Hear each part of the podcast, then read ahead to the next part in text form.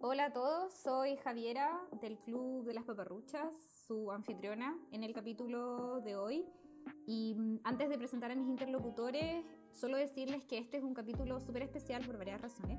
En primer lugar, damos comienzo al mes de marzo y junto con ello al especial de este mes que es películas dirigidas por mujeres. Sentimos que como es el mes de la mujer, es especialmente importante conmemorar, conmemorar el trabajo que han realizado varias mujeres en el mundo del cine. Así que eso es lo que vamos a hacer durante este, este mes.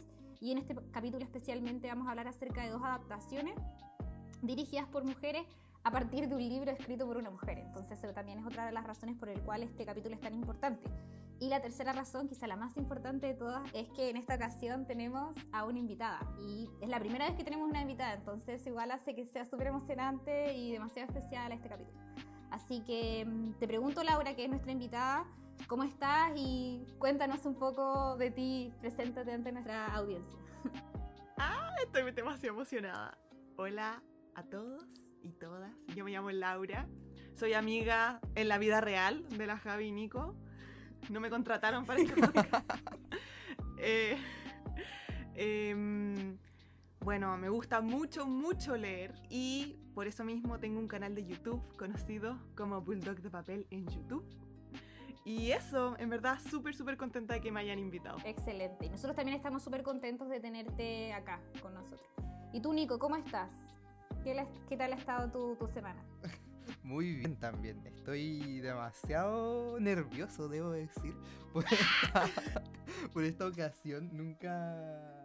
Como que siempre me pongo un poco nervioso cuando vamos a grabar, pero ahora que seamos tres más encima puede ser una dinámica muy interesante, pero a la vez me, me entran los nervios. Pero muy contento. eh, también muy feliz por, por el especial que vamos a iniciar este mes. Dar inicio como formalmente al año con con esta, este mes dedicado a las directoras mujeres, que esperamos que les guste. Y eso, tú Javi, ¿cómo estás? ¿Cómo, cómo va la vida? Bien, también estoy súper contenta por las razones que ya les di. Como decía, también me parece importante que analicemos el trabajo que han realizado varias directoras mujeres. La verdad es que hemos sido un poco indiferentes al trabajo de directoras mujeres a lo largo de nuestro podcast. Hemos comentado trabajos de mujeres, pero no hemos sido tan constantes con eso. Entonces, en verdad sentía que teníamos una deuda respecto al trabajo de grandes cineastas, así que eso es lo que vamos a comenzar a hacer desde esta semana. Y bueno, el- por lo que ya deben haber advertido por el título del capítulo, vamos a hablar acerca de dos adaptaciones de la novela Emma, que también fue escrita por una mujer, eh, Jane Austen, eh, y fue publicada en el año 1815. Eh, es una novela cómica que ha sido adaptada y también considerada como quizás de las mejores novelas de la historia, eh, que ha sido adaptada en innumerables ocasiones a series, películas, libros, cómics incluso. Y en esta ocasión, eh, y a partir de esta, de esta novela, vamos a comentar quizá de las mejores también adaptaciones de la novela, que son Clueless, del año 1995, y Emma, del año 2020. Ambas películas, eh, si bien tienen historias distintas, la premisa central y más importante es la misma. Ambas películas tratan acerca de una joven, Cher y Emma respectivamente, que tienen gran fortuna y son huérfanas de madre, que disfrutan de ser casamenteras, o de hacer matchmaking básicamente. Eh, ellas al ocuparse del asunto de sus amistades se olvidan de atender sus propios sentimientos, eh, la trama igual se trata acerca de los peligros de malinterpretar el romance, del sexo, la edad, el estatus social, entre otras temáticas importantes. Es también preciso señalar que eh, la novela, o sea, la película Clueless del 95 es una adaptación moderna de la novela de Jane Austen y también es bastante libre la adaptación porque si bien la premisa central es la que les acabo de decir, sí se toma bastante libertades con, por ejemplo, la época en que se sitúa, la edad de los personajes, los nombres también, la mayoría son cambiados. Entonces, em, si bien se parece, también es súper distinta. En cambio, en el caso de Emma, es una adaptación bastante más fiel a la obra de Jane Austen, eh, a pesar de que de todas maneras es una interpretación súper personal de la directora. En el caso de Clueless fue dirigida por la cineasta estadounidense Amy Heckerling y que también la escribió. En el caso de Emma fue dirigida por Autumn the Wild y escrita por Eleanor Catton. Entonces, en verdad, como les decía, es un trabajo que en su total, son trabajos que en su totalidad casi que han sido eh, realizados por mujeres, lo que lo hace bastante interesante. Clueless, por su parte, está protagonizada por Alicia Silverstone, Stacey Dash, Brittany Murphy y Paul Rudd, mientras que el caso de Emma está protagonizada por una querida actriz por parte de nosotros que es Anya Taylor-Joy. Amada. Johnny Flynn, Joshua Connor, Mia Goth, eh, Bill Nye, Miranda Hort y Callum Turner, entre otros actores. Eh, y quizá ya cuando empecemos a, a, comentar y dar nuestras opiniones podemos, podemos darles más datos y más información acerca de estas películas. Y la verdad es que el, el énfasis o el enfoque que le queremos dar nosotros a este capítulo es hacer una especie de comparación de ambas eh, adaptaciones, porque como les dije, ambas han sido consideradas grandes adaptaciones de la novela de Jane Austen y en el fondo lo que nosotros queremos contestar acá o analizar es por qué son tan buenas adaptaciones de una gran novela también. Así que mmm, te cedo la palabra, eh, Laura, para que tú empieces a comentar. Y es muy importante también, como dijo Laura en su presentación, que ella es una ávida lectora. Entonces ella conoce en profundidad el trabajo de Jane Austen, por lo que nos parecía muy interesante tener la perspectiva también de la obra original. Así que te doy la palabra para que comentes qué te parecieron las adaptaciones, también respecto de la obra original y todo lo que tú puedas señalarlo, señalarnos respecto de esto. Ah, Dios mío, ¿por dónde empezar? A ver. Eh, bueno, Emma es conocido como una de las obras magnas de Jane Austen. Y porque, bueno, Jane Austen es una autora eh, que además de ser una mujer que escribía en una época en la que ustedes saben que las mujeres como que están un poquito relegadas a segundo plano, ella la gracia que tiene es que es una autora costumbrista y que usa mucho la ironía como para no solamente eh, contar cómo era la realidad de su época, sino también reírse de esta misma realidad y de, las, y de los absurdos que se daban. Entonces yo diría que Emma es conocida como una obra tan importante porque es el punto culmine de esto. Nosotros en general conocemos a Jane Austen por el tema del romance, o sea, yo creo que muchos piensan Orgullo y Prejuicio, Mr. Darcy, oh my god. Pero eh, a pesar de que eso sí, también es muy entretenido y valorable. Yo diría que la razón por la que Jane Austen ha perdurado es por dos temas, que ya uno es el costumbrismo y el otro es su humor. Eh, que es un humor súper irónico y súper sutil, que ella va a, como eh, a través de su prosa, ella va eh, construyéndolo a través de las páginas. Y lo que en mi opinión hace tan interesante estas dos adaptaciones es que ambas son costumbristas a su manera, pero sobre todo encuentro muy muy interesante el tema del humor, porque eh, todas son eh, humorísticas, pero de maneras muy distintas, y creo que también sirven mucho para reforzar el mensaje eh, que están tratando de transmitir. Em, no sé si quieren que desarrolle más eso o que vayamos como peloteando la cosa. O sea, a mí me gustaría quizás agarrarme un poco de eso que estáis diciendo tú, que mm, a mí, de hecho, algo que me, me gustó caleta de, de ambas películas, eh, sobre todo de, de, Emma, eh, es el, el, humor que usan. A mí, si hay algo que me, me fascina mucho, es eh, la sátira y el absurdo. Sobre todo cuando se usan para hacer como un discurso acerca de ciertas situaciones, de ciertas convenciones sociales, como ocurre acá en, en, estas películas. De hecho, yo creo que eh, yo no el, la única aproximación que tenía a Jane Austen, porque nunca he leído a esta dama, era haber visto en algún momento la, la, adaptación donde sale la Keira Knightley de Orgullo y Prejuicio y a pesar de, de que, del odio de la Laura, me quedé dormido mientras la veía. Entonces... Entonces... ¡Qué crimen más grande! Sí. No, never, never Eso forget. Como, había sido mi aproximación y al menos por lo que recuerdo en ese momento me pareció que era una película cero humorística. Cosa que encuentro que fue totalmente distinta en la versión de Emma de Autumn the Wild. Eh, que yo siento que...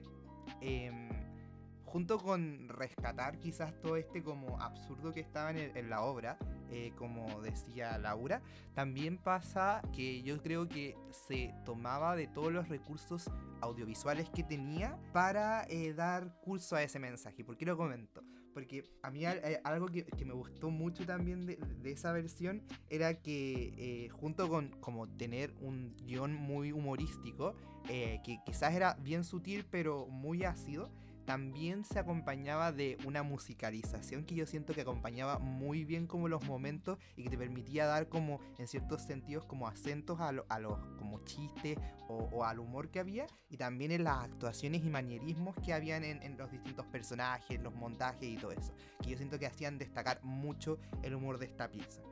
Por otro lado, me pasó con Clueless que siento que como tomándome todo el rato de lo que dijo la Laura en un principio, em, tenía un humor muy distinto, eh, un humor muy de adolescente, siento yo, Sí. ya que era una obra y una pieza que estaba enfocado principalmente como en ese contexto y en ese grupo etario. Entonces, si bien me pareció súper cómica y me pareció súper fresca, eh, al menos desde mi perspectiva, yo creo que tiene que ver con que con el momento en que vi la película me pareció chistosa, pero no logré conectar tanto. Y, por- y a mí esto me da la impresión de que tiene que ver por lo que decía de que la vi ahora, teniendo casi 26 años, y no la vi quizás cuando era más joven. Entonces me logró conectar, me, me- no, me costó conectar con, con el humor y o el tipo de, de- de chistes que habían. Ya que, por ejemplo, en. Emma de Autumn the Wild, los personajes en general eran de mayor edad. Entonces, y se vinculaban en un mundo que era qui- quizás como un poco más maduro. Entonces, por eso yo siento que el humor, al menos de Clueless, a mí se me hacía como más, no sé si básico es la palabra, pero no lograba como pegar tanto con los chistes. Eh, que yo siento, pero creo que, y, y es importante rescatar eso que decía la Laura, que igualmente ambas son muy fieles al tipo de mundo que intentan conectar. Entonces, a pesar de que no me no conectaba yo con ese mundo, igualmente lograba apreciar de que era muy realista. Entonces, eso Ujú. comentar. No sé qué te parece a ti, Javi, ese punto. Sí, no, estoy, estoy totalmente de acuerdo contigo. Con todo lo que ustedes han señalado, en verdad, me parece bastante acertado. En el caso de Emma, ya es una adaptación bastante más fiel a la obra original de Jane Austen, entonces se puede percibir de mejor manera esta ironía de la que, de la que hablaba Laura. Em, también estoy de acuerdo contigo en cuanto al enfoque o al grupo etario al que apuntan ambas películas es distinto. Pues en el caso de, de Clueless, evidentemente, y de hecho así se describe, es como una película para adolescentes, también como una comedia coming of age, que es un género del que nosotros igual hemos conversado. La personaje principal tiene 15, va a cumplir 16 años, esto ocurre en una secundaria. Entonces, evidentemente, el humor va a ser construido de manera distinta. Una cosa muy importante de esa película es el vocabulario y la forma que tienen de expresarse los personajes. 100%. Que a mí me encantó porque lo que explicaba la, la directora era que ella antes de comenzar a rodar la película habían hecho una investigación de campo profunda en cuanto a cómo se expresan los jóvenes de Beverly Hills en esa época, en, el año, en los años 90. Y mm, si bien tienen mucho slang, la, la manera en que ellos se expresan también son jóvenes que se expresan de muy buena manera, como que en verdad son súper elocuentes, hablan bien porque son jóvenes de una clase social alta eh, que han recibido muy buena educación. Y ver eso y como las frases icónicas que tiene a mí siempre me da demasiada risa porque lo encontraba realmente encantador y es un humor que es como más dulce quizá que en el caso de, de, de Emma del año 2020 donde podemos ver un poco más de ironía y como bien decís tú hay un, quizá un humor un poco más maduro y más absurdo que Sí. falta un poco en Clueless obviamente porque está construido para un grupo etario distinto y el enfoque es diferente obviamente la, la historia si bien es parecida como bien dijiste tú, las edades de, la, de los personajes son diferentes también. Entonces, yo creo que a eso se debe. Eh, no me pasó eso que decís tú que no pude conectar, porque para mí Clueless es como, como dije ya, es icónica y guarda un lugar demasiado importante en mi corazón. La amo, la he visto demasiadas veces. Ni siquiera voy a decir cuántas veces porque me da un poco de vergüenza. Y de hecho, cuando estaba estudiando para el grado, eh, la veía siempre porque como esas películas que te hacen sentir feliz, te, te- ponen contento, entonces en, en- en el arduo trabajo del grado, como que mi mente y mi corazón necesitaban ver algo que me hiciera sentir más aliviada y tranquila. Así que mm, eso creo yo que podría decir en referencia a ese punto. Hashtag Team Javi. 100%. Había algo que quizás tú querías profundizar, ¿o no, Laura? Eh, es que, mira, va un poco que tiene un poco que ver con por qué yo creo que estas adaptaciones funcionan tan bien. eh, y al final quiero conectar un poco el tema costumbrista con el humor, porque creo que va muy en la misma línea. Porque, a ver, el libro Emma, eh, como les dije, es una obra costumbrista. eh, y por tanto, por la época en la que está escrito también, tiene un humor súper sutil. Es una ironía que, se- que es como que uno siente que está... Como que uno está dentro del chiste con Jane Austen, ¿me entienden? Como que no es un reírse como jaja, sino que es como, ah, veo lo que hiciste ahí, ¿me entienden? Es muy, muy sutil y por eso es que es tan agradable leer a Jane Austen, porque uno se siente casi inteligente entendiendo sus, sus chistes un poco, como... Y, y eso se usa para reírse en Emma específicamente, en mi opinión, de la rigidez de las clases sociales, que creo que es algo que se ve mucho en la historia, em, en la relación de Emma con Harriet, por ejemplo, em, en la relación de Emma, Harriet, los Martins, todo eso, em, se, hay, hay mucho, eh, hay un enfoque muy grande en que cada persona tiene su lugar. De hecho, Mr. Elton en la película Emma dice, Sí. Everybody has their level. Cada persona tiene su, su nivel y es como amigo. Resumes el libro en una frase. Y mm, eso, eh, como al final el tema de las clases sociales en una película, en Emma, estoy hablando específicamente de Emma. em, y, este, y este reírse sutilmente no se puede hacer tan fácilmente en una película de dos horas como es el caso de Emma, creo que Autumn the Wild hizo, lo hizo magistralmente porque pescó esta ironía y humor sutil y la volvió en ironía súper eh, súper clara, con un humor, ese humor absurdo del que han hablado ustedes y usando mucho también el slapstick. Que lo, us- oh, oh my god, lo usa magistralmente para demostrar todo esto de la rigidez de las clases sociales.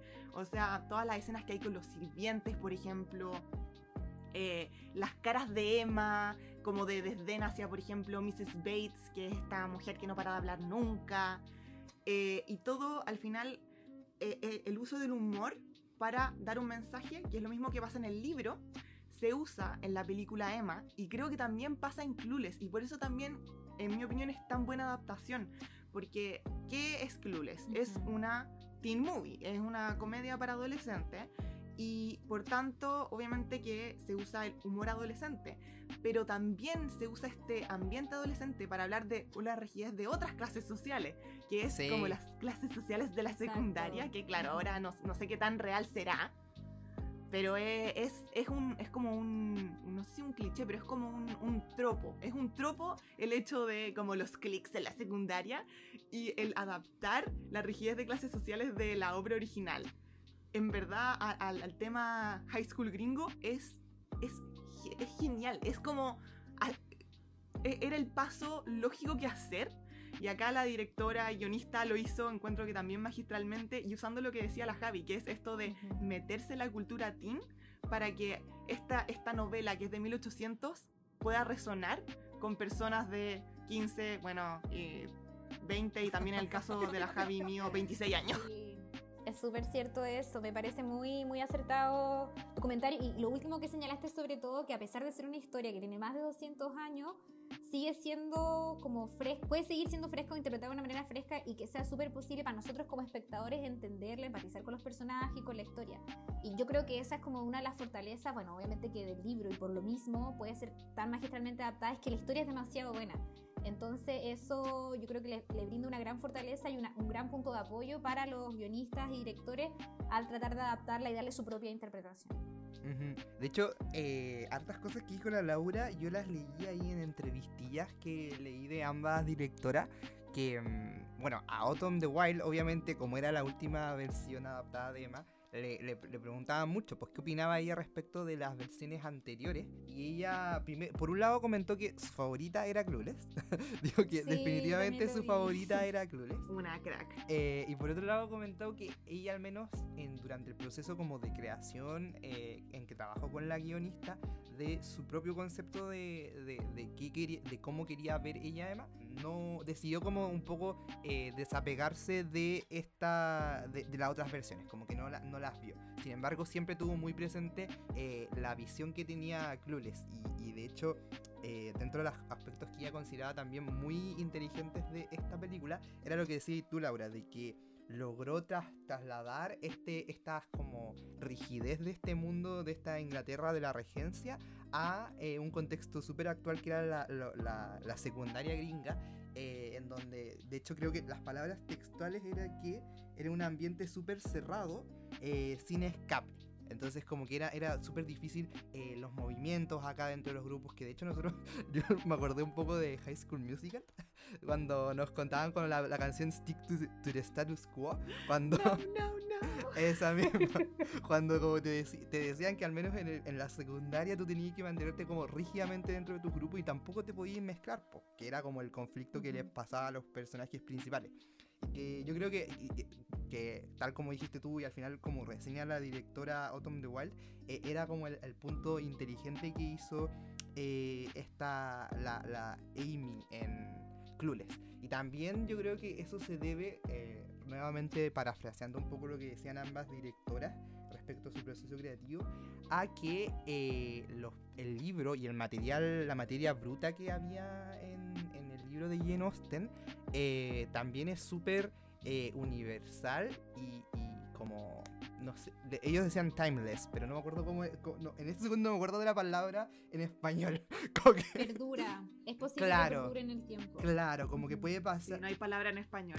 no hay palabra en español para describir eso, pero como que eh, puede permanecer durante todo el tiempo y, y uno sentirse identificado con este tipo de personajes y este tipo de situaciones eh, en las distintas épocas. Entonces yo creo que eso también es un punto por el cual al final este costumbrismo, este humor y esta forma de entender los roles dentro de la sociedad eh, funcionaron en dos adapta- adaptaciones muy distintas eh, para públicos distintos y al parecer de manera súper exitosa, siento yo. Sí, ambas películas fueron críticamente alabadas y también taquilleramente muy exitosas. Recaudaron mucho dinero y de hecho en el caso de Clueless eh, se la considera hasta el día de hoy como, o sea, se la considera como una película de culto. En el caso de Emma, como ha sido, no fue estrenada hace tanto tiempo atrás, hace un año nomás, eh, todavía no adquirió ese carácter, pero estoy segura que sí o sí se va a transformar probablemente en, como nosotros decimos, como de las mejores adaptaciones que ha tenido esta novela. Ey, es de culto en mi corazón. Exacto, Y eso, exacto. y eso es suficiente. Ujú. Una cosa que, que me gustaría que comentáramos eh, por el conocimiento que tenemos, Laura en el caso el- del libro, en el caso de Laura y nosotros todos respecto a las películas, es que creo que es súper interesante la construcción que se hace de, de nuestro personaje principal, Emma. Eh, leí por ahí que Jane Austen quería escribir un personaje que solo a ella le agradara y que en general como que produce eso para nosotros como audiencia que no nos cae tan bien de principio, como que ya quizá al final termina un poco más redimida, pero al principio eh, podemos notar que tiene bastantes fallas o que obra de una manera que no es muy apropiada.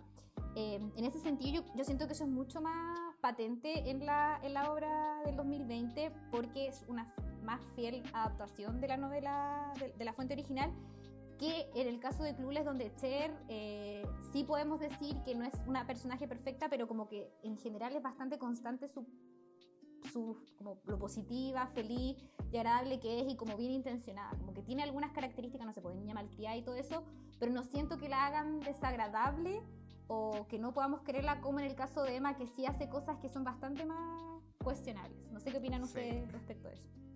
A ver, yo personalmente eh, me empecé a releer el libro como por esto, no me lo terminé de releer porque es un poquitito largo, pero mm, una cosa que me llamó mucho la atención, sobre todo como teniendo todo esto en cuenta, como el libro, más Clueless, más película Emma, eh, es que siento yo que ambas películas tomaron distintos aspectos de Emma. Eh, yo diría que la Emma del libro es, un- es una mezcla de Cher con la Emma de, del 2020 porque eh, Emma tiene dos características en el libro que son súper eh, importantes. Una es que ella es bien, es muy de mirar abajo a, las personas, le importa mucho el tema de las apariencias, de cada uno en su nivel, eh, de repente como que mira para abajo a toda la gente porque ella es una mujer de clase social muy alta y eso en la regencia al final le daba un estatus que le permitía hacer eso, mirar a la gente en menos. Pero también tiene esto de que cree que sabe todo cuando en realidad no, que es lo que le pasa a Cher en Clueless. Y la cosa es que la Emma del libro no es tan terrible como la Emma de la película, porque es un tema sutil, ¿me entienden? Como siempre volviendo a la sutileza. Jane Austen es una autora que nunca, no- o sea, no te voy a decir que nunca, pero en general ella construye los personajes de la manera más como creíble posible, ¿me entienden? Em, entonces este- esto de que Emma no te cae bien es una cosa por por su actitud a lo largo de, de la obra, cómo ella va relacionándose. En cambio, uno, en, la, en mi opinión, en la película Emma 2020, desde el minuto uno, cuando está con los sirvientes, uno dice como, ya, esta tipa es bien dudosa. Como que ya, ya estamos, no me está dando una buena vibra. Y al, al final yo creo que tiene que ver con que eh, para dar el mensaje que se quiere dar en la adaptación se requiere simplificar ciertas cosas. Y yo encuentro que cada película hizo súper bien lo que quería hacer con su mensaje. Al final lo que querían hacer, creo yo, en Emma 2020 era reírse de, esta, de, la- lo que era eh, esta clase social alta, de, de su, de la ridiculez de su vida y, exaltar un poco como la absurdidad de eso, mientras que en Clueless eh, busca reírse de, de estas como como chicas de Beverly Hills, así como medias huequitas. Las Valley Eh, Girls. claro, de las Valley Girls, que eso implica un, un- un cierto nivel de ser un poquito más despistada. Que, y, y para que un personaje despis- y, y tener un personaje despistado que además es súper arrogante y mira en menos al resto de la gente es un poquito mucho. Entonces yo creo que por eso hicieron a Cher más como likable, por, ejemplo, por decirlo, ¿me entienden? Mientras que la Emma de, del Emma 2020 es súper inteligente y se expresa súper bien y uno dice como una mujer power, a pesar de que es como media desagradable. Sí, yo comparto contigo en ese punto, creo que, o sea, bueno, no, no lo que dijiste respecto a la novela, porque no me la he leído, pero sí respecto a, a la visión que tienes de cada una de estas eh, interpretaciones de- de- del personaje que, que tenía escrito eh, Jane Austen. Eh, de hecho, voy a, estar referenciando un poco harto a, a, Autumn the Wild porque me, me pareció. Siento que como ella tenía. Le, le entrevistaron harto respecto a todas las versiones de Emma. Entonces, tiene hartas opiniones al respecto. Y ella misma decía que al final, otro aspecto súper positivo de la obra de, de Jane Austen es que de repente son tan complejos los personajes que te puede permitir darle distintas interpretaciones y, ver distintas partes de ellos. Y eso es lo que ella cree que ocurrió en su parte como con el personaje de Emma versus el personaje de Cher. Y creo que también to- todo muy- va a ser muy casi que repetir lo que tú dijiste, pero que mm, obviamente también el, el público al que va dirigido y el tipo de personaje que querían construir explica por qué también eh, Cher era como era, porque tenemos que tener presente que si bien es una adaptación de este libro, comparativamente hablando es como la adaptación más libre. De hecho, hay hartas cosas que, que no, de las cuales no, no toma de la obra y que son, o que son totalmente alteradas en, en Clures. Y, que, yo creo que el hecho de que al final sea un personaje más cándido, más dulce, eh, también responde a eso, por un lado como al contexto en el cual se envuelve y por otro lado porque también eh, no necesariamente es- tiene que estar tan amarrada a eh, la historia original. Por otro lado yo también creo que al final dentro de esta idea del contexto en el que se mueve, es como un personaje súper dulce, inocente y que a la larga es como también la directora y guionista Amy eh, decidió crearla. Porque mm, esto es un poco como dato freak respecto a la creación del proyecto, pero ella en su momento quería hacer un programa de televisión, una serie. Eh, y específicamente lo que le habían dicho es que para la, propuesta que le tenían como idea era que querían hacer un programa de televisión respecto de personajes como eh, de jóvenes, pero de los jóvenes populares. Eh, ya que las principales historias que se estaban haciendo en ese momento, como cuando salió Clueless, eran respecto de los nerds. Entonces le dijeron como ahora queremos hacer historias acerca de los populares. Entonces ella, ya en trabajos anteriores de Amy, eh, y también respecto como con la idea de ella de hacer lo que a ella le gustaría hacer y que no le impusieran personajes o, ideas, eh, decidió escribir un personaje que fuera como súper positivo y optimista. Eh, y en general como un personaje eh, que fuera visto como alguien eh, querido, por decirlo de alguna manera, por la audiencia. Entonces, eh, ella partió no de la base de adaptar Emma, sino que con esa idea, ¿cachai? Y después cuando estaba como construyendo la, el- la- la- su comedia, de hecho hicieron un piloto de esta serie, eh, fracasó, rompió, eh, como que quebró la productora, y allí adquirieron los derechos y decidieron hacer la película. Y cuando ya está en el proceso de hacer la película, como que siguió pensando en la idea de su personaje y se acordó de Emma. eh, de Jane Austen. Se re- releyó el libro y ahí encontró como los ciertos aspectos que, eran en- que tenían en común Cher y Emma y ahí fue como replanteando un poco su historia y, adap- y adaptando y tomando ciertos elementos de la obra. Entonces yo creo que lo explicaba porque también es distinto el proceso creativo en una y otra, pues, porque Exacto. Emma de Autumn the Wild es una adaptación eh, propiamente tal del libro, eh, muy textual. A cambio acá es como una, eh, un trabajo mucho más libre y que partió desde otra, de otra manera. Entonces creo que eso también ayuda a entender un poco por qué son tan distintas eh, a pesar de tener este como elemento común ambos personajes. Sí, sí, y de hecho, para complementar tu comentario acerca del proceso creativo, es más que evidente esas cosas que ustedes señalan, porque en el caso de Autumn, ella mm, decidió adaptar a Emma, obviamente porque, bueno, mencionó que su mamá es, ella es mitad inglesa, entonces siempre había sentido una fascinación por autores ingleses y como por la cultura británica. Y también mencionaba que ella tiene una especial fascinación por las historias de antihéroes. Entonces pensó que en ese sentido se cumplía su objetivo de adaptar una obra donde eso fuese tan presente y estuviera tan bien representado, porque eh, acá, y como también lo mencionaron ustedes, es bastante evidente que este es un personaje que tiene muchas fallas, que, que se comporta de manera que no es apropiada, que mira menos a la gente, como decía Laura. Entonces es súper interesante exponer eso, pero al mismo tiempo cómo ella crece como persona y cómo aprende su lección y al final de la historia termina bastante redimida, lo que para nosotros como audiencia es bastante satisfactorio, por darnos cuenta de que, pucha, eh, partió no muy bien, mirando a la gente y metiéndose los asuntos que no le corresponden, como el hecho de que Harriet haya, haya rechazado al señor Martin, como que atroz lo que hizo, pero al final ella pide disculpas, que, las disculpas que corresponden, eh, es capaz de expresar sus sentimientos y bueno, se enamora de su mejor amigo y su mejor amigo se, enamora- se dan cuenta que están enamorados. Y es como tan lindo el término que uno al final le pasa lo mismo que quizá te pasó durante toda la película en el caso de Clueless, que es de verdad que quieres mucho a tu protagonista. Y eso a mí me parece, eh, es algo que a mí siempre me gusta ver, me gusta ver expuesto en las películas, como el crecimiento y el arco del personaje, que sea súper satisfactorio a nosotros, para nosotros como audiencia. sí, me encanta. Claro, quizás Cher es como más. Es como más planita en ese sentido. Eh, como que Claro. siempre es la niña buena, solamente que al final es como mucho más eh, conectada con su emoción y se da cuenta de, de como de su entorno y de las personas que hay en su entorno y los sentimientos que tiene al respecto. Y también se hace responsable, obviamente. Exacto, y por lo cosas. mismo también siento que si bien yo amo a Cher y encuentro que es fantástica como personaje principal, de cierta manera Emma del año 2020 es mucho más humana y ese era otro propósito que tenía la directora de humanizar mucho a su personaje eh, a través de este método que, le- que les explicaba yo. po. Y eso me parece bastante fantástico porque quizá esa, esa versión de Cher, si bien encantadora, también puede parecer un poco eh, no tan real o, o irreal en el fondo porque no están como los seres humanos en realidad somos que estamos como que tenemos estas, dos estas dos cosas como que podemos ser súper estar súper bien y representar muchas cosas buenas pero al mismo tiempo también tenemos muchos defectos. Y en ese sentido siento que eso está mucho más expuesto eh, en el caso de, de- de la película del 2020 Sí, no, además encuentro que,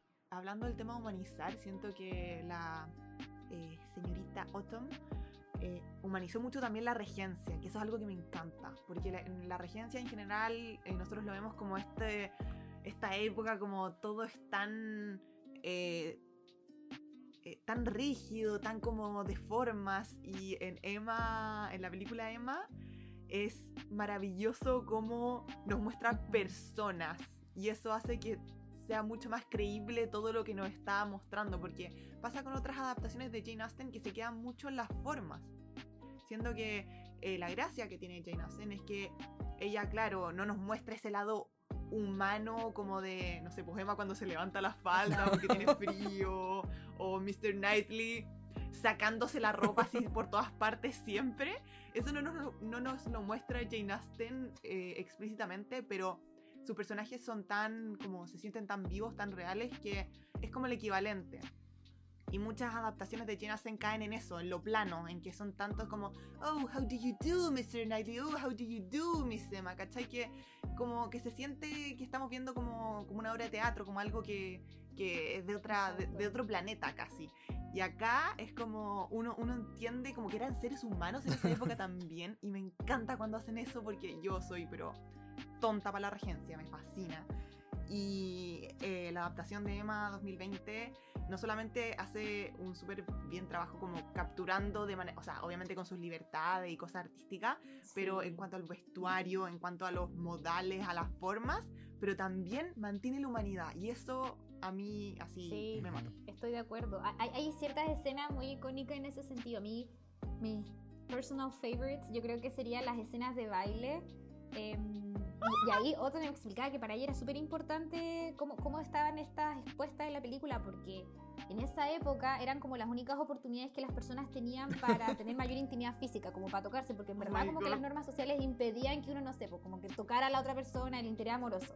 Entonces era la única oportunidad para poder expresar eso y es bacán cómo está grabado, las expresiones, dónde se sitúa la mano y, la, y la- y la- el sentimiento o la reacción que genera en el otro lo encontré bastante, es como muy lindo y muy real como dice, como dice la porque al final esto ya tenía sus normas sociales que seguir, sobre todo por la clase social a la que pertenecían, pero de todas maneras son personas pues, que sienten, que, que piensan, que tienen, que tienen todas estas cosas y cómo eso está mostrado en la película, yo lo encuentro fabuloso, fenomenal. que, es que Javi, hablaste de esa escena y como que estoy teniendo un fangirling ataque así, pero es que yo soy. Es que yo soy muy fan de la película de Orgullo y Prejuicio, a pesar de Nico y sus comentarios desatinados. Eh, y Yo también. muy bien, muy bien. Y una de mis escenas favoritas de Orgullo y Prejuicio también es la del baile que tienen.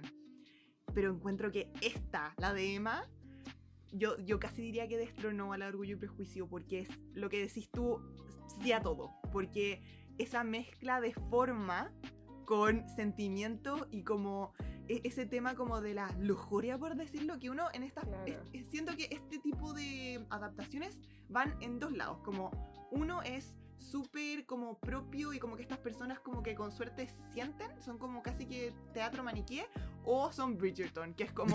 Ah, pensé que iba a decir sexo, eso. sexo, sexo. Eh, Como que no hay. Siento que Emma cae en un punto intermedio maravilloso. Porque no hay nada que me guste más que sentir sen- tensión sexual cuando dos personas se toman la mano. Eso es como el epítome Sí. de. Y Emma 2020 lo ha logrado. Sí, totalmente. Yo solamente quería comentar a ese respecto que eh, es cierto, yo creo que e- es parte fundamental de, de como lo, lo- genial de Emma 2020 está en cómo la, dirección eh, y la producción en general eh, toma todo lo que no puede dar el libro porque por el tipo de medio que es eh, y, lo, y, logra como manifestar todas esas ideas que quizás no estaban explícitas ahí, pero sí están muy implícitas por el contexto histórico en el que se movían estas, eh, esto- estas historias, eh, eh, que buscaban representar por la naturaleza de los personajes, por su humanidad, y al final logran plasmarlo haciendo uso de, de cosas que nosotros siempre mencionamos, pero que yo creo que acá eh, eh, en Emma 2020 es como todo lo bueno, porque em, tiene una fotografía súper bonita y que con Que colores... eso como- se debe a que la, la directora, perdón Nico por interrumpirte, Ujú. an- esta es su ópera prima, no sé si lo había mencionado Sí, al comienzo, y ella antes en su trabajo había, es fotógrafa, fo- fotógrafa profesional y los otros trabajos que había realizado había sido ser directora de videos musicales, pero su trabajo como más importante era ser fotógrafa de músicos, entonces es evidente que el trabajo de fotografía acá iba a ser de primer nivel. Sí, no, Y lo sí, de hecho yo también había leído eso y, y- y lo iba a, a mencionar, pero qué bueno que lo dijiste, porque claro, pues se nota al final por el uso de colores que yo creo que no hace nada así como que no hayamos visto fuera de lo común ni nada, pero sí encuentro que es como eh, muy inteligente al hacerlo, como que no innova, pero sí es súper inteligente al hacerlo, porque por ejemplo la misma... Toda esta introducción que hacía era para llegar a la misma escena que ustedes comentaban, que es la escena del baile, no sé Mm. qué. Entonces nosotros vemos que los colores son muy distintos a la paleta en general, porque la paleta en general tiene colores como súper vibrantes, eh, eh, en general como Pasteles. colores Pasteles, sí.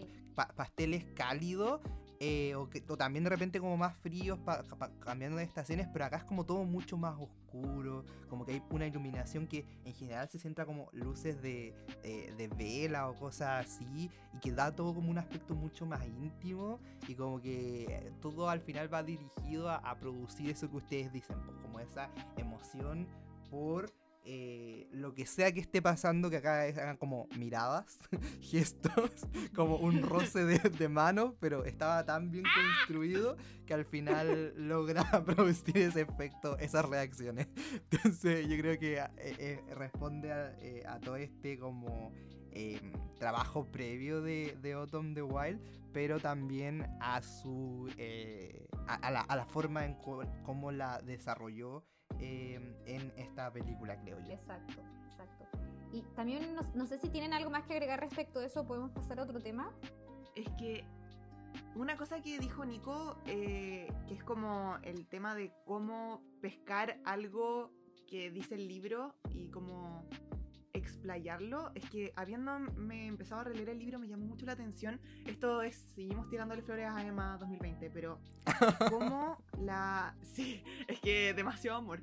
Pero es impresionante que la directora, o sea, la guionista, en verdad, tomó escenas, o sea, perdón, frases literales del libro, pero literales, y les dio unos vuelcos que ahora me dejaron loca leyendo el libro. O sea, por ejemplo, no sé si se acuerdan de esa escena cuando, ay, que es demasiado épica, cuando llega Jane Fairfax y, o sea, primero está Emma tocando el piano y todo el mundo como, ay, Emma eres tan seca. Y después llega Jane Fairfax y empieza a tocar así como... Sí, muy buena Eh, escena. Y va Mr. Knightley entero maletero y a decir como... eh, como, oye, eh, toca bien la Jane Fairfax.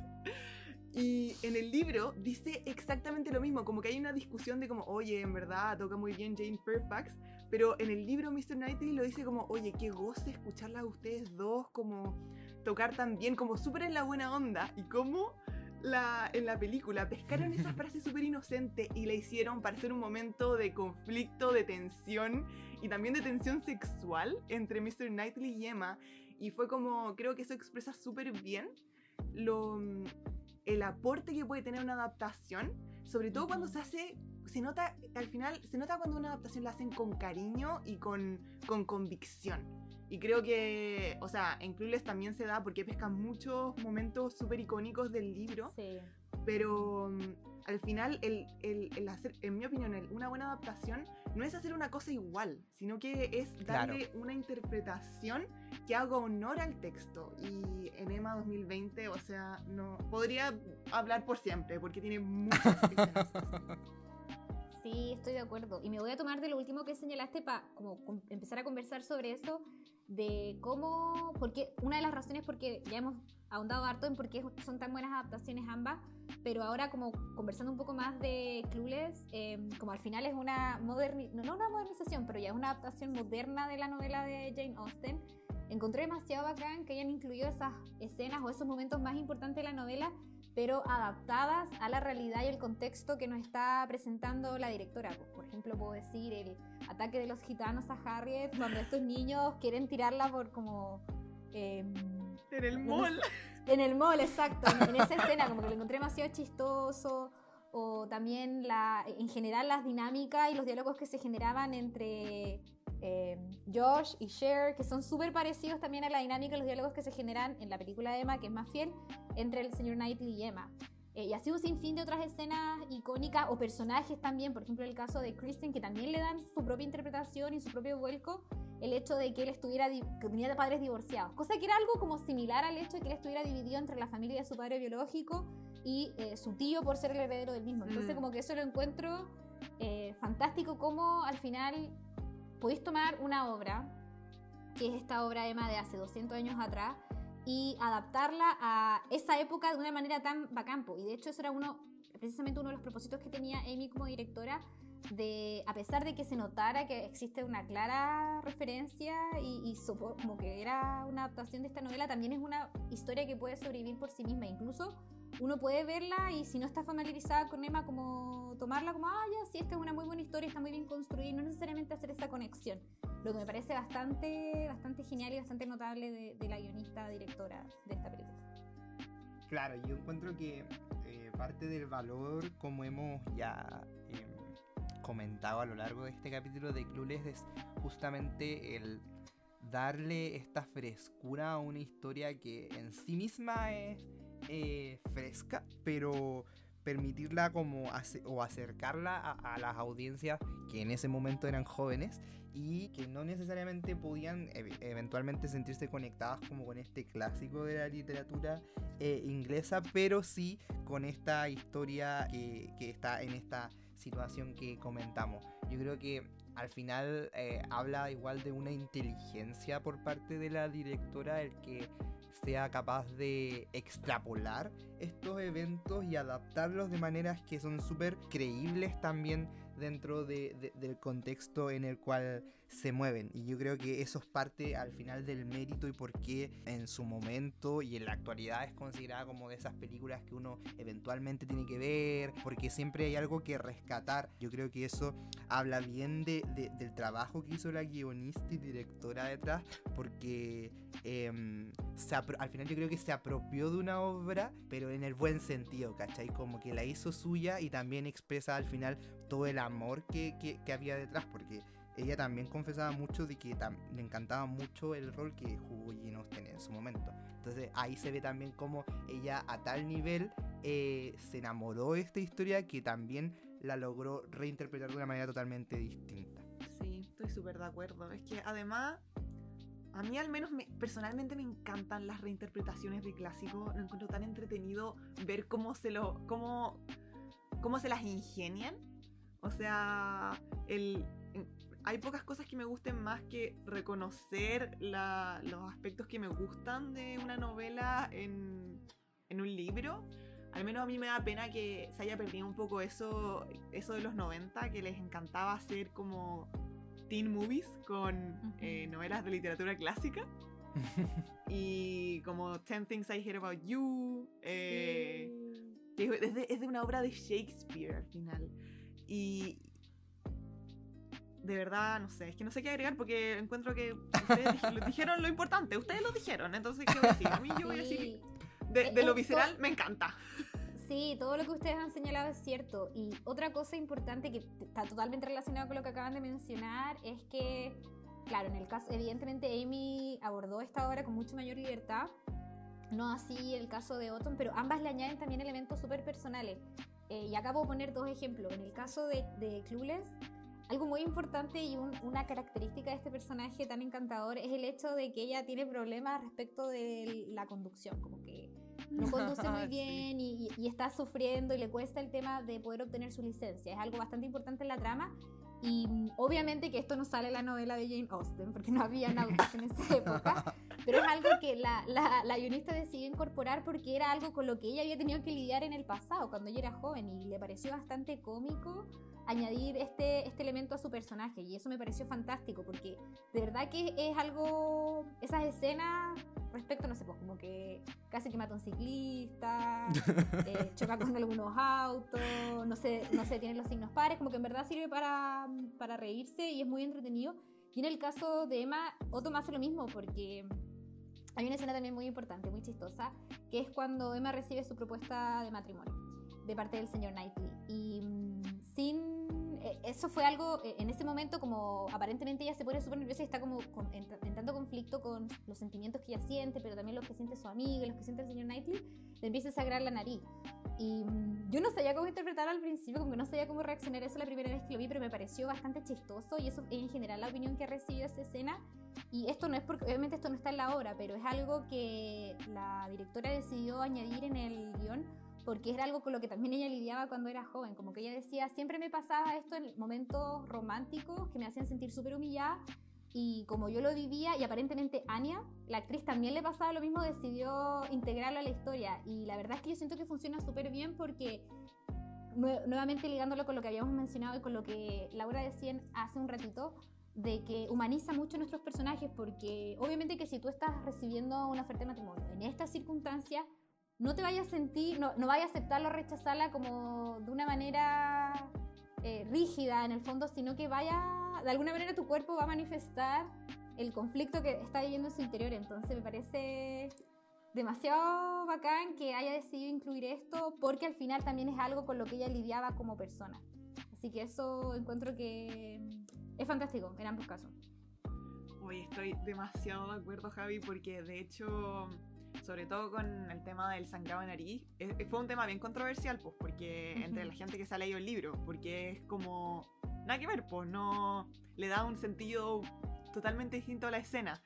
Pero yo encontré que fue uno de los golpes de genialidad de la película, por exactamente lo que tú dijiste, y es el tema de la humanización como de seguir con esa onda de, claro, estas son personas de la regencia con grandes sentimientos. O sea, ¿a quién se le declaran con la icónica frase de Mr. Knightley como, eh, si te amara menos, podría decirlo más? Como, o sea, Oh, te encargo a alguien que te diga eso en su declaración de amor.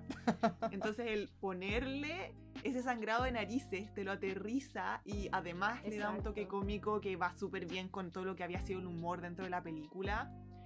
Y francamente, o sea, yo esa escena la he revisto una cantidad de veces vergonzosa que mejor no hablemos de ello. Eh, pero, pero sí, 100%. Eh, bueno, primero que todo yo banco al, a lo- al reverse escenas. Yo también lo hago mucho. Como que de repente ando triste y es como, voy a ver escenas tristes. De repente ando feliz, como quiero ver estas escenas felices. Que... eh, Yo también del- lo hago. de, de los creadores de escuchar música triste cuando estás triste llega el verse escenas tristes cuando estás triste y en, en distintos sentidos. Pero Me encanta. quería sumar que al final, como tratando de amarrar todo, porque creo que no puedo agregar nada a todo lo que han dicho, eh, de que mm, esto refleja mucho el amor que hay por parte de las dos eh, autoras. Porque yo creo que podríamos hablar de que son autoras de esta, de esta eh, película. eh, al como, por un lado, como sentirse tan identificadas como con el papel que están creando, con el personaje que están creando, de atreverse a mostrar sus debilidades o sus fragilidades a través de, de- de ponerlas y plasmarlas en estos, en estos personajes, que, que las vuelven por un lado más humanas, como decían ustedes, pero a la vez también como eh, más eh, cercanas a ellas mismas. Yo creo que eso no, no, no cualquier director lo hace al final, por mucho que quizás sean cosas como de repente súper random, pero que reflejan eso, creo yo. Y, también había leído lo que comentabas tú respecto de Clueless, de que, porque de hecho es como un insulto, o sea, e- eso es como un... Es una derrota súper trágica para eh, Cher, pues, porque una de las características típicas que, que, que tiene Emma, tanto en el libro, tanto en Cher, tanto en la película de 2020, es que Emma es como súper consentida. eh, que tiene una buena situación económica y que tiene en general casi todo lo que quiere. De hecho, en, en Clueless, como que la Gaia logra darse vuelta al profesor de debate que le había puesto como una mala nota y al final logra como que le ponga buenas notas no solo a ella, sino que a todo el colegio. Eh, entonces, el, el, el que haya sido, le haya ido mal en esto de, mm, de la conducción, por un lado es como viene formando parte de una seguidilla de eventos que le están saliendo mal a ella, entonces como que nos permite eh, ahondar un poco en su descenso antes de que nuevamente vuelva a florecer. Eh, y por otro lado también le agrega humor, entonces yo creo que fue como súper inteligente incorporarlo, eh, no solamente por eh, lo que decía antes, sino que también porque eh, a pesar de, de lo perfecto que era este personaje, igualmente como que le añade ciertos contrastes y de que al final no todo le sale bien, sino que también hay cosas que le salen mal y que eh, hacen que resuene en ella para que eventualmente como que todo se quiebre dentro de ella y se dé cuenta de las cosas que tenía, las cosas que sentía por eh, su entorno y que en cierto sentido trate de mejorar un poco. Y eh, por otro lado, lo que iba a decir es que eh, además esta situación es como en esta como em, como hundimiento del personaje de Cher. Eh, también es como súper cruelmente tratado por parte de Tai, la amiga, que de hecho es como parte de los Sí. insultos que le dice que eres como, eres virgen y más encima como que no, no, No sabes You're a virgin who can't drive. eso Es mismo. muy triste esa Sí, escena. Ay, épica, icónica. Sí. Pero el tema es que, eh, como sumando un poco más antecedentes, es que la misma Amy comentaba también que ella en su época también era como esa situación, vivía esa situación, o sea, había fallado creo que cinco veces como la, la prueba de conducción y además era como la única chica virgen dentro de su contexto. Entonces como que le añade eso y, y añade esta frase icónica dentro de la película que eh, al final como que siento que es como un punto de inflexión con su personaje que la hace madurar un poco hacia el final y las resoluciones que va adoptando en ese sentido. Exacto, exacto. Em, siguiendo con, la conversación, también me gustaría que comentáramos ya yéndonos a otros departamentos de la realización de películas, porque hemos, hemos abordado bastante la dirección y el guion de, ambas, pero también considero que es muy importante, por ejemplo, el diseño de producción en ambas, eh, la cinematografía, el uso del color, así como también el vestuario y la música. Siento que en ambas películas son trabajos que están realmente excelentemente realizados y lo que da cuenta al final del gran trabajo en, en, equipo que existió en estas películas. No sé si alguno de ustedes quisiera comentar alguno de esos aspectos, por qué creen que es tan importante para la construcción del personaje de Emma en las distintas películas esta, estas cosas que acabo de mencionar. Yo voy a empezar porque soy la menos entendida en el tema del cine, o sea, a mí me encantan las películas y me encantan los vestuarios porque son bonitos y es como, uh, brillante, uh, pasteles. eh, pero creo que una, el, eh, hablando del tema del vestuario, creo que es una herramienta súper importante para demostrar el estatus de, de, la misma Emma. Porque una de las características de Emma es que ella es una persona admirada por todos. Y una excelente manera de expresar el por qué deberíamos admirarla es por medio de su vestuario. Y al final el tener en Emma 2020 una, un, un vestuario tan estético, al final te hace... Eh, la, forma en que, en que está vestida Emma siempre hace que tu ojo siempre se vaya a ella. Y eso es lo que la gente a su alrededor siente. Y lo mismo con, con Cher. O sea, Cher hasta el día de hoy es un icono de moda. Porque de verdad sus outfits son impresionantes. Y la gracia de Emma como personaje es que es una mujer como, o sea, una joven mujer que lo tiene todo, es admirada, que siempre le han dado todo lo que quiere y por eso es que tenemos este, este arco de descenso cuando se da cuenta de que, ups, parece que no soy tan perfecta como yo creía que era, como un poco rompiendo su burbuja. Y eh, creo que es súper importante cuando tenemos personajes que, sobre todo en el caso de Emma 2020, que son medios dudosos en cuanto a personalidad, darnos razones para sentir si es que quizás no eh, que nos caigan bien, sino que admiración hacia ellos. Y yo creo que desde el principio, eh, o sea, en Clueless es más fácil porque Cher es como encantadora, a pesar de, de que es media como eh, niña rica, mimada, nos cae bien porque, porque ella es muy como charming al final. En cambio, en Emma 2020 creo que es muy fácil que a la gente le caiga pésimo. y cuando te cae mal un personaje principal, creo que un muy buen recurso es que tú sientas admiración hacia esa persona, hacia algún aspecto de ella, su competencia. Y creo que eso se hizo súper bien por medio de, bueno, la actuación de Anya Taylor Joy, que, oh my god, esa mujer, imposible ser más fabulosa. Como que ya ella de por sí tiene un carisma impresionante. Eh, pero el vestuario creo que eh, también es una, una forma súper efectiva de hacer que uno se sienta como atraído hacia el personaje de Emma. Sí, yo en verdad debo reconocer que eh, tampoco eh, enfoqué como mi análisis, mi estudio en este sentido. Reconozco sí que efectivamente es como un aspecto súper importante en ambas películas, pero yo personalmente no, no logré como eh, sacar conclusiones a ese respecto. También es porque en general no, no, no es como salvo que sea como demasiado evidente el uso que se les da, no logro sacar conclusiones en ese sentido. Por ejemplo, cuando hablábamos de esta obra donde sale Anya, eh, que es Gambito de Ama, que ahí yo personalmente como logré darme cuenta de que había un crecimiento y que era manifestado a través de la ropa, que acá me pasa, no, no, no, no logré como sacar esas conclusiones, pero me hace mucho sentido lo que decía la Laura y, y lo único que me gustaría agregar es que de hecho también pasa que... Eh, Lules, siento que eh, eso también está reforzado junto con el vestuario en sí mismo, eh, que en Cher es como súper distinguido, muy icónico, como dice ella. De hecho, como que se han hecho videos musicales inspirados como en toda la estética eh, y vestuarios de, de esta película, pero también en los comentarios que de repente hacían respecto al uso de la ropa, que también nos permitían como eh, darnos cuenta que de estos estatus que hemos como señalado a lo largo. Eh, ya que, por ejemplo, no me- acuerdo que había una chica, Amber creo que se llamaba, era la, la colora, que como que la habían visto vi- usando Sí. como ropa usada, o ropa vieja, o como copiando outfits o algo así, y era como... eh, recalcaban mucho la importancia al final de, de cuál era la vestimenta, lo mismo como con el glow up que hacían de Tai, que, que era una chica como súper común y corriente, Sí. eh, y que su glow up era también a partir de la ropa, como que le hicieron todo un cambio de look, le hicieron vestirse mucho mejor, su ropa la rompieron, no sé qué, bla, bla, bla. Que siento que eso se manifiesta mucho en, en Clueless, más que en Emma, porque siento que al menos el glow up que yo vi en el personaje de Harriet en Emma era como, no era tan, era mucho más sutil. Entonces por eso creo... En desacuerdo.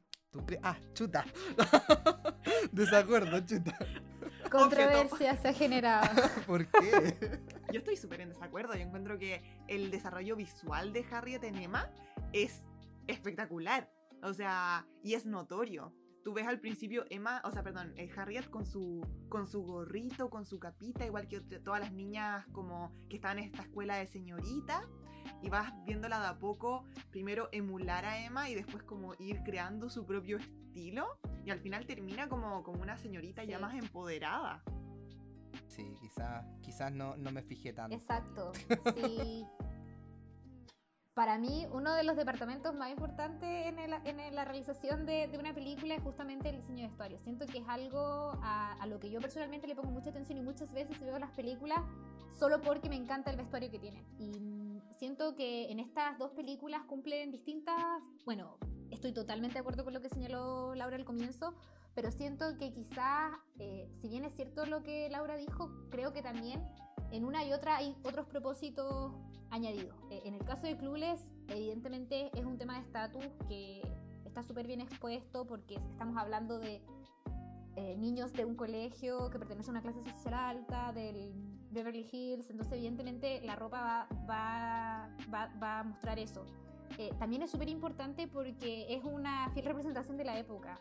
Estamos en los años 90 y de hecho fue súper importante la película porque antes de ella como que en general el estilo había sido súper homogéneo en cuanto a un, a un estilo más grunge. Eh, en cambio, cuando salió Clueless, eh, se, se pusieron, empezaron a poner de moda estos outfits con colores más fuertes, las mujeres quizá ropas un poco más femeninas y no la típica camisa a cuadros, que era más propia del grunge, con tacones y un sinfín de otras características que también por eso hacen lo que decía Nico, como que en verdad es demasiado icónico el vestuario y también se la ha denominado como una película de moda, eh, porque el tema del vestuario es demasiado importante.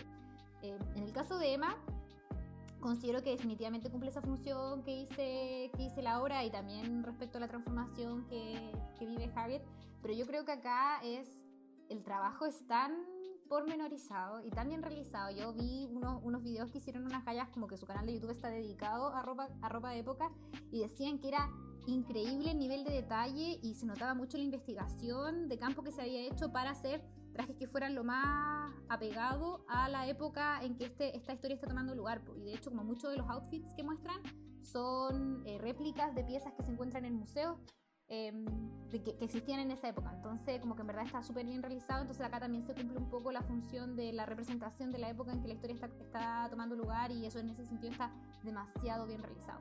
No solo en cuanto como a, a la silueta, a los accesorios como los bonnets, esas cosas que usan en la cabeza, sino también las telas y los métodos de, mm, de, de costura que se usaban. Como que, el, que a- aparentemente el nivel de detalle es realmente maravilloso. Y esa escena que mencionaba Laura hace un rato, cuando la Emma se levanta el vestido y como que se ve que no está usando ropa interior, es porque efectivamente en esa época no se usaba ropa interior. Entonces realmente como que el nivel de detalle es realmente ¿No maravilloso. estaban en aguas? Sí, pues no, o sea, no usaban como calzones, ¿cachai?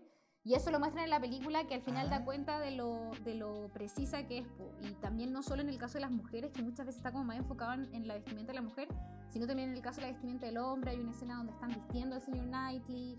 eh, revela también la diferencia de la clase social a la que pertenece. Hay una escena donde está el señor Martin con el señor Knightley caminando juntos y se ve que sus trajes son distintos porque uno es un granjero y el otro es, un- es una persona con más dinero que posee tierras y todo eso. Entonces, realmente eh, en el caso de, de- de Emma, como en, en ambas en verdad, el trabajo en cuanto al diseño de vestuario es notable, realmente notable. Estoy ultra de acuerdo con la Javi que de verdad es un agrado eh, ver películas así bien hechas porque, o sea, sin ser una experta en moda de la regencia, a mí es un tema que me interesa mucho. Y lo que dice, lo que dijo la Javi de la silueta, por ejemplo, es impresionante lo difícil que es que en una película tengan bien el tema de la silueta. Bridgerton. de verdad. eh, cosas tan básicas. eh, obviamente acá están perfectos, pero además el nivel de detalle, se nota que las cosas están hechas a mano. El, el tema de los peinados, o sea, yo vi una, una youtuber que me encanta que es polaca que criticaba el, eh, los rulos de Emma, que decía que eran como ya era, eso eran exagerados y era sí o sí hechos, se notaba que eran hechos con como con máquina porque era imposible, ella había tratado de hacer rulos y era imposible hacerlo así, pero eran como que tuvo que meterse a esa crítica para empezar a decir cosas malas, ¿me entienden? Como, es que los rulos en verdad no se hacían de esa manera. Como todo lo demás, el, el- el nivel de detalle. Y, y no solamente es que es, que es eh, está bien hecho, sino que es bonito. O sea, yo Aparte, ujú. veía, yo, todos los guantes de Emma los quiero. Quiero todos esos guantes. Pónganse de moda los guantes tejidos porque los quiero todos. Son preciosos. Yo te voy a tejer guantes, Laura. no, es que se tienen que de bordar, se tejedor. tienen que bordar. No, no, no sirve tu habilidad. Ah, pucha, no, Es, es no te voy a tejer. realmente, es realmente admirable eso, bueno, y las otras cosas que también yo mencionaba, como el diseño de producción en general de Emma 2020 es fantástico, como es, es de esas películas que cada Sí. toma es como un cuadro, encuentro yo, es realmente maravilloso, La mansión de Mr. Knightley. Oh my god. maravillosa. Quería como eh, hacer una confesión. Como, bueno, ya dije hace un rato, yo en general como que la vestimenta no es algo que eh, le prestara mucha atención en las producciones, pero hace un par de meses como que YouTube me empezó a sugerir eh, youtubers que hacían análisis como de eh, qué tan históricamente acertados eran lo- lo- los looks que se hacían. Y de hecho así llegué como a saber que el, la- el diseño de vestuario de eh, princ- princesitas, Mujercitas, sí. parece que era aberrante, como sí. que era de lo peor del mundo, que no debería haber ganado Oscar ni nada de eso.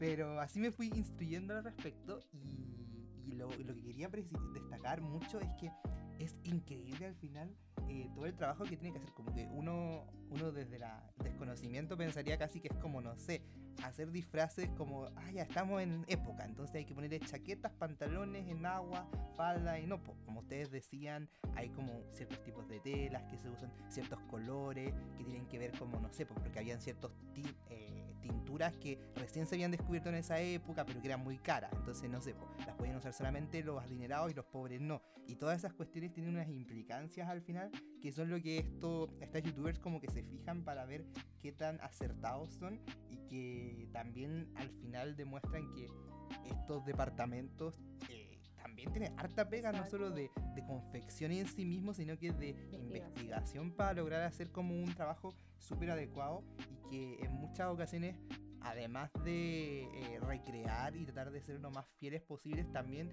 pueden tener como paso a... eh, reinventar o hacer como sus propias propuestas dentro de estos contextos, dentro de las reglas que descubren de estos espacios que también son súper valorables y que yo creo que, que sobre todo por ejemplo en ese caso, en ese sentido, respecto de Clueless es necesario yo creo que destacar porque como tú decías, hizo como un replanteamiento quizás de, de la moda o, o más que como que generó un impacto tal que como que mucha gente buscaba recrear esa- esas vestimentas en el diario vivir.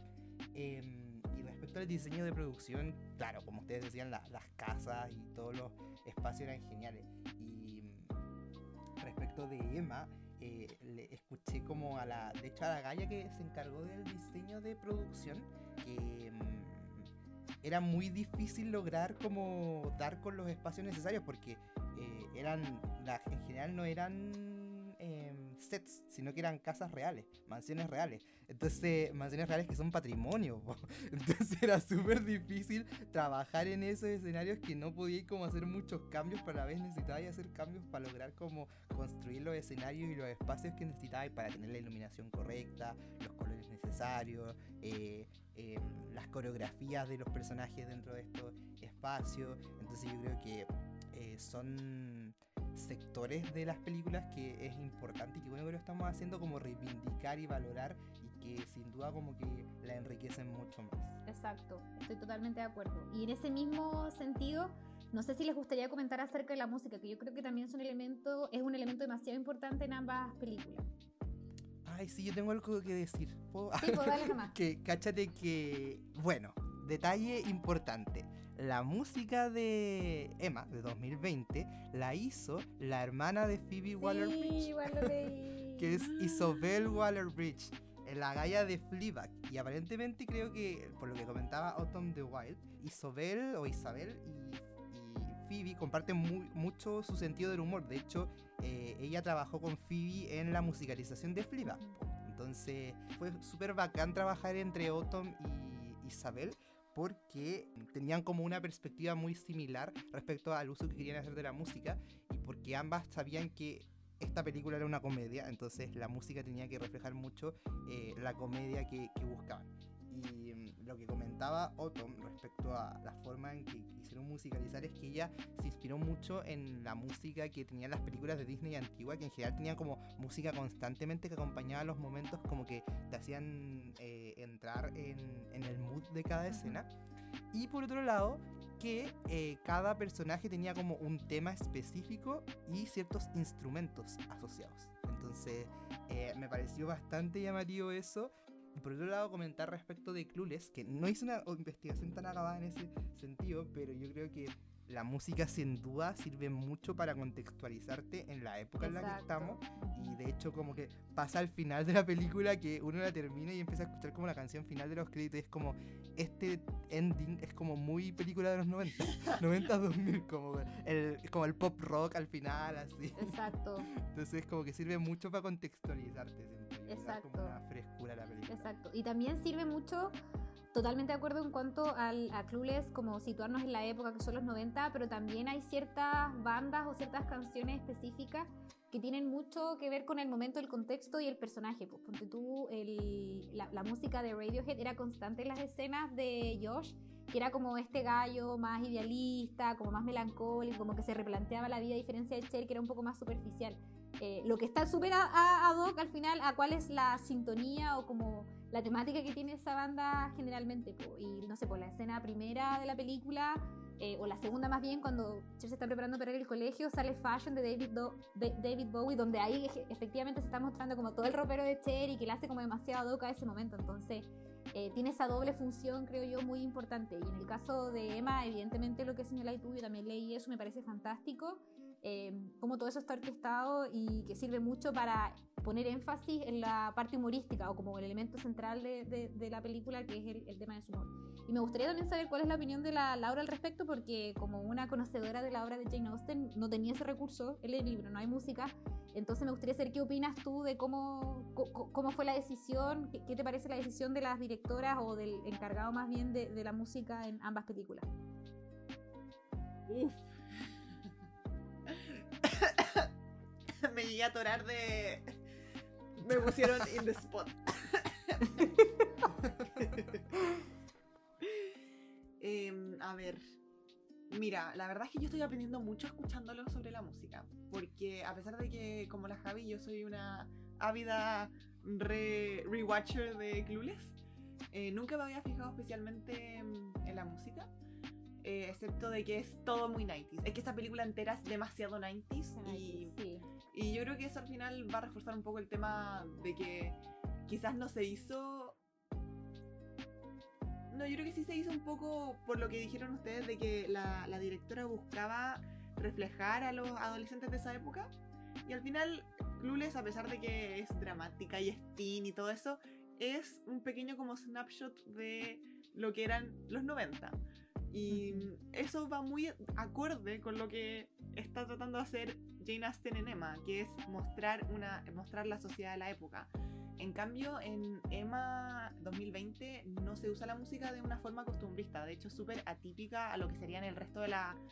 eh, En cuanto a lo que son el resto de las adaptaciones de películas, o sea, de novelas o tratando de hacer cosas de la regencia, porque usan música rara, o sea, tienen música como folclórica, Sí. tienen, tienen unas cosas muy, muy extrañas, pero que funcionan muy bien porque lo que buscan es lo que han dicho ustedes, es el humor. Acá el costumbrismo se ve en otra parte y la música, en mi opinión, está 100% usada en base a el- el slapstick al final, como el- los movimientos de los personajes. Es impresionante, no sé, la escena del principio, cuando está Emma y su papá y están preparándose para el matrimonio. Como Ay, muy Ay, buena es, escena. es espectacular lo coordinada que está esa escena. Eh, es esa mezcla entre música, movimiento y diálogo que es una obra de arte. Y siento que esa, eso te hace como... Te, te- pone un poco el tono de lo que va a ser el resto de la película. Hay mucha coreografía en la película y hay mucho timing. El timing es súper importante porque va todo súper conectado. La, Emma mueve la cabeza de repente y va como con un, no sé, con una nota, nota del piano, o con un violín o con algo. Y, y de verdad eh, eh, integra súper bien todo lo que estaban tratando de hacer. Y claro, no irá por el tema costumbrista, pero sí o sí va súper bien con el humor, en mi opinión. Sí. Es que eso que mencionabas tú, un breve comentario, eh, a eso se refería con lo de las películas Disney antiguas, porque es- un fenómeno que se llama como el Mickey Mousing, Ah, que las películas antiguas de Disney, eh, como no sé, pues cuando un personaje iba cayendo, como que eran violines, así como turun, turun, turun, turun, turun. Entonces como que cada movimiento tenía como un sonido asociado y que de hecho, eh, comentario muy random, hay un youtuber que se llama Jaime Altozano, que la Laura conoce, te lo recomiendo, Javi, que hace un análisis musical de muchas películas y él comenta eso, pues que hay ciertas películas que tienen como, o sea, piezas musicales en general, más que de películas, que tienen como ciertos elementos y sonidos que van asociados a como momentos, no sé, pues perros ladrando. Y es como eso lo que se intentaba reflejar también con la música en Emma, que es como reflejar ciertos elementos o movimientos o cosas yo también quería agregar también súper brevemente que la inclusión del, del folclore inglés que, que, que hay en la música, que a mí también me llamó bastante la atención porque sentía que no iba tan en sintonía como con la época y todo eso, pero Otton decía en una entrevista que ella lo había hecho porque aparentemente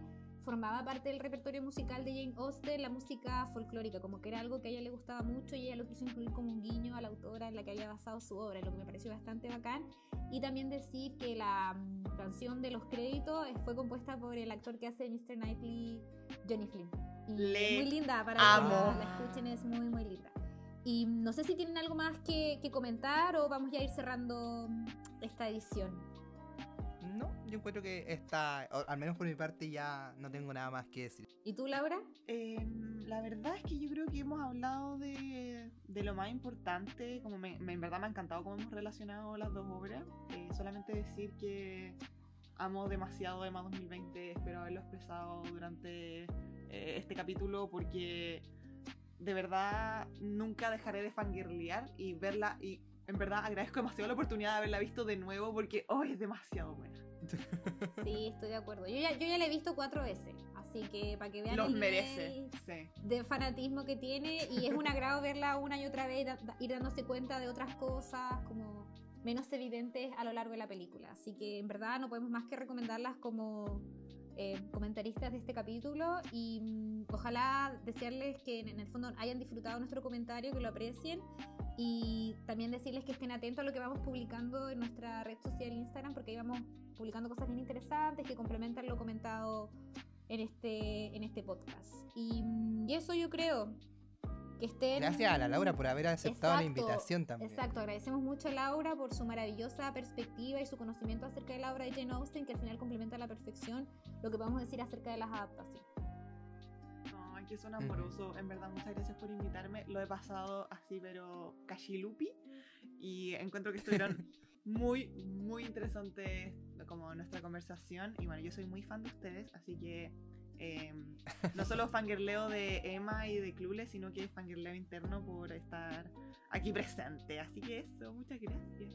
Que estén súper bien y nos escuchamos el próximo viernes. Adiós. Bye. Chao.